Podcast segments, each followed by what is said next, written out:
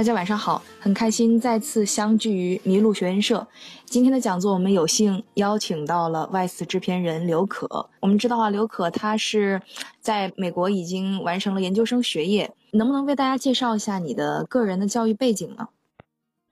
我是在美国接受的本科和研究生的教，嗯。教育，然后我本科读的其实是一个合作办学，是二加二的那种呃模式，但是从大一开始就是全美国的教育体系，就是学分体系，然后修学分才能毕业。本科毕业之后，直接就去读了研究生，是一年多一点的研究生，新闻研究生的项目。然后上大学之前也是跟。大部分中国学生一样，就是在国内。我是北京人，所以我在北京接受的就是小学、初中、高中的教育。参加完高考之后，呃，读的我说的那个二加二的合作办学。本科我读的是传播学的专业，就是比较偏理论。研究生呢，我读的是新闻与公共事业，它下属于也是呃也是属于传播学院的，但是是新闻分支。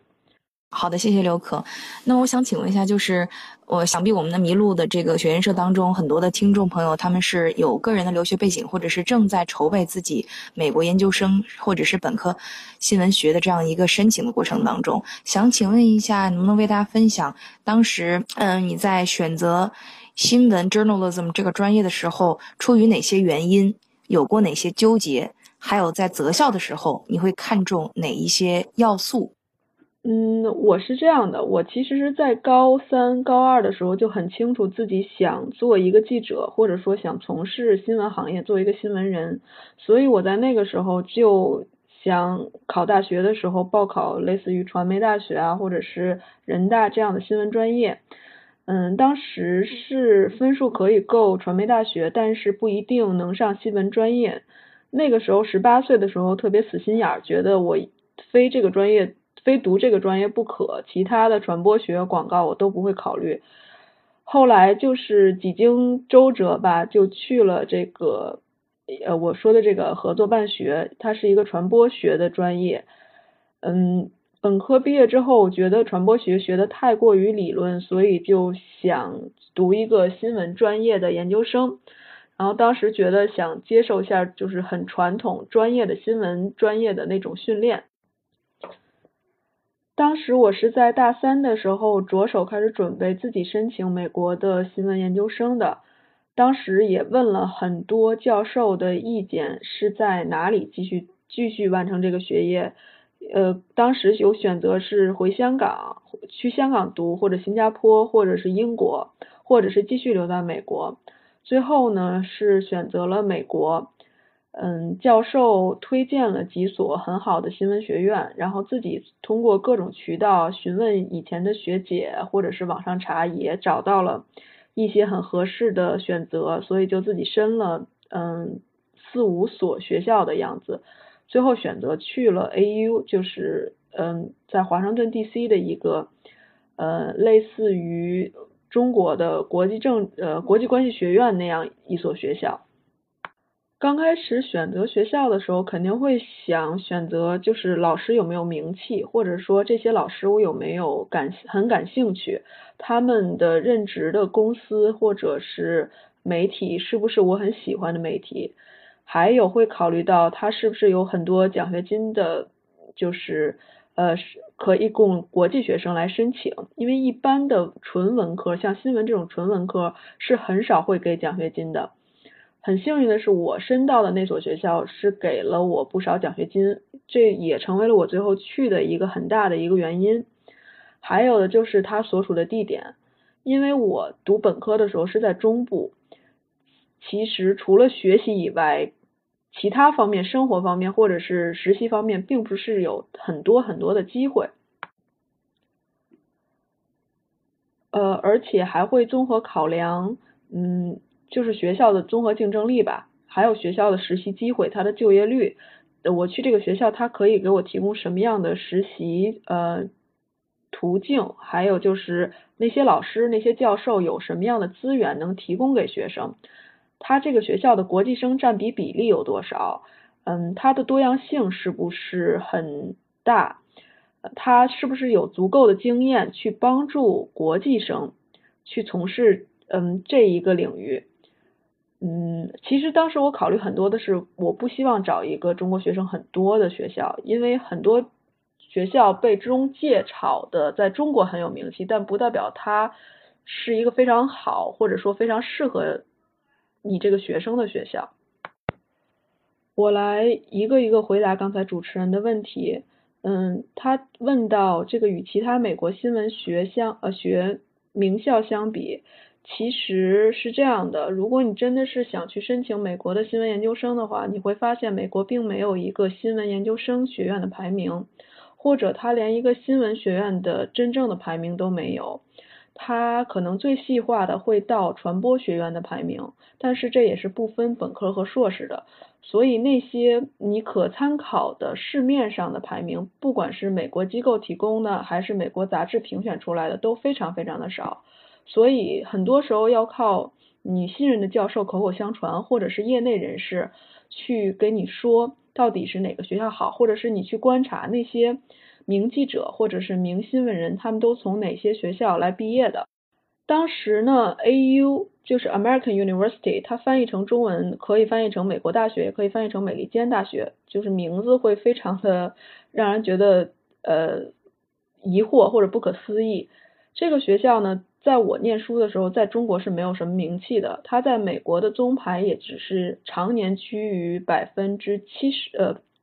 美国的综排就是 US News 给出的排名，常年是百分是七十，第七十名的位置。嗯，这个指的是他这个学校的综合实力，或者说指呃，或者说尤其是针对他的本科的综合实力。所以其实对于选择一个专业来说，并不具有太多的参考价值。只是被国内中介炒的这个排名是变得非常的让中国人觉得它是非常有意义的一个东西，但其实美国人并不是很看重这个这个排名。明白，其实我们看到刘可的这个留学经历，它是有一个国内和国外衔接这样一个起承转合、承上启下的这样一个过程，所以我相信我们在刘可身上也可以感受到从国内转到国外这样的一个呃区别，而且相信他的这样融合的经历能够给给我们带来更多的启示。那么我第二个问题就是，能不能为大家稍微介绍一下你在美国留学新闻学留学的这样的一个过程当中，你所在的这个 program 的课堂氛围、课程设置？还有你身边同学的背景和总体的学习氛围是怎样的呢？呃，我所在的这个项目是就是新闻唯一一个新闻与新闻相关的全职的项目，它它的设置跟美国大多数的新闻研究生项目差不多，基本上美国大呃的新闻研究生项目都是一年到一年半之间。只有像密苏里呃学呃大学的新闻学院，他们会有非常系统化，包括理论系统非常齐全的两年的项目，或者是一些 old school style 的学校项目会会把新闻项目嗯就是安排成两年，大多数的项目都是在一年和一年半之间，比如哥大，比如西北，比如呃 ASU Arizona State University 和我想想啊，还有一些其他威斯康辛啊一些学校，啊马里兰大学这些学校，课堂氛围可以说就是非常的 competitive，它的课堂设置也非常的紧密紧凑，呃非常累，因为它只有一年的项目，最开始它会跟很多项很多新闻研究生项目一样，会有一个呃集训营，这个集训营主要是针对。呃，所有学生，有的学生他有新闻背景，但大多数学生是没有新闻背景的，所以他通过这个为期三周或者是三到四周的一个夏令营式的东西，嗯，去集训，去去给你提供一些新闻新闻，就是做新闻、学新闻的一些基本知识，比如说如何采编，纸媒的如何采编，嗯，电视新闻如何去拍片子，如何去嗯拍一个 video package。然后就是还有一些数据新闻，类似于呃 coding 相关的知识也要学习，然后会根据你所选择的方向，再进行深入的学习。我们学校的方向有三个，一个叫调查性新闻，一个是国际新闻，一个是广播电视新闻。最开始我选择的方向呢是调查性新闻。我学了半年之后，我又转成了广播电视新闻，因为当时我觉得，呃，作为一个中国人，如果想回国工作的话，或者说即使是留在美国，学调查性新闻的出路并不多。我认识的学新闻的人，中国人更多的去选择了做，要么是广播电视新闻，要么是数据化相关的。新闻方向，但是我们学校并没有一个数据化，就是专门为数据化开辟一个一个方向，所以后来我转成了广播电视新闻的这个方向。然后同学背景是这样的，我们学校的同学背景，其实在我那一届都非常的强悍，他的平均年龄是在那个时候我才二十二、二十三。而我们同学的同平均年龄已经是在二十七八的样子了，然后我们我最开始记得是有二十多个学生，分别来自于十五个国家，嗯，有有就是很多是多数就是很多是混血，他可能是菲律菲律宾裔的美国人，可能是呃英国裔的美国人等等。然后其中有一个我很好的朋友，他是意大利人，然后他是一个 Fulbrighter，就是福布莱特奖，是每年由政府和各美国各就是各个高校呃选出来的那个国家的优秀人才来推推荐到某一些项目里面。我刚才说到那个福布莱特奖，我那个意大利同学他是相当于意大利政府推荐过来的一个。嗯，fellowship 是一个学者，他已经是有着几年新闻从业经验的一个记者了。他也在意大利、在欧洲获过一些奖，所以他是作为一个全额奖学金的身份在我们学校念书。他当时也是被哥大的新闻学院录取了，只是因为哥大给他的钱没有我们学校给他的多，所以他选择来了我们学校。还有一个阿富汗姑娘，她是一个阿富汗难民，她是。二十多年来一直在嗯宣传，就是阿富汗女权平等的一个小女孩儿。其实，我这个阿富汗同学呢，她也是好像是基本全奖呃到我们学校的，我们这个项目中，她也是当时被哥大录取了，但是奖学金给的并不多，所以她觉得不想花钱来念书，所以她就选择了我们学校。除此之外，还有一个越南的我很好的一个朋友，他也是呃越南国际电视台的一个主播，他在这个行业里听行业里面已经做了七八年了，他两次申了越南的 Fulbrighter 的这个奖项，第二次才申请成功，所以来了我们学校，也是政府花钱让他来读书。除此之外，我们学校还有各种各样子很优秀的人。基本上都是之前工作过，或者说之前读过一个研究生专业，然后又来去进修。基本上可能有一半的人都会有奖学金。因为在我的项目里，我是唯一一个中国人，我们项目里只有三个亚洲人，所以嗯。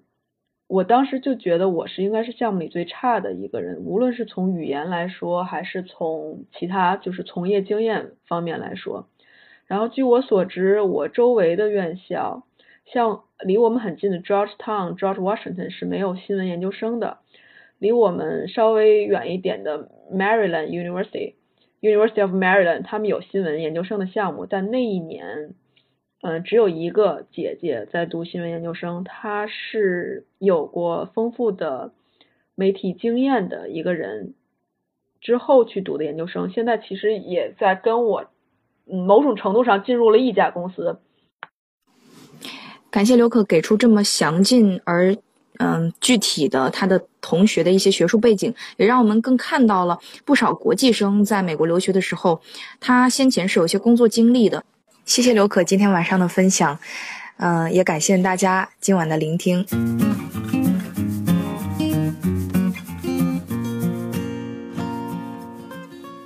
迷路，遇见与众不同的人、想法和故事，谢谢你的收听，欢迎你把这个故事分享给你的朋友们，让他遇见更多的人。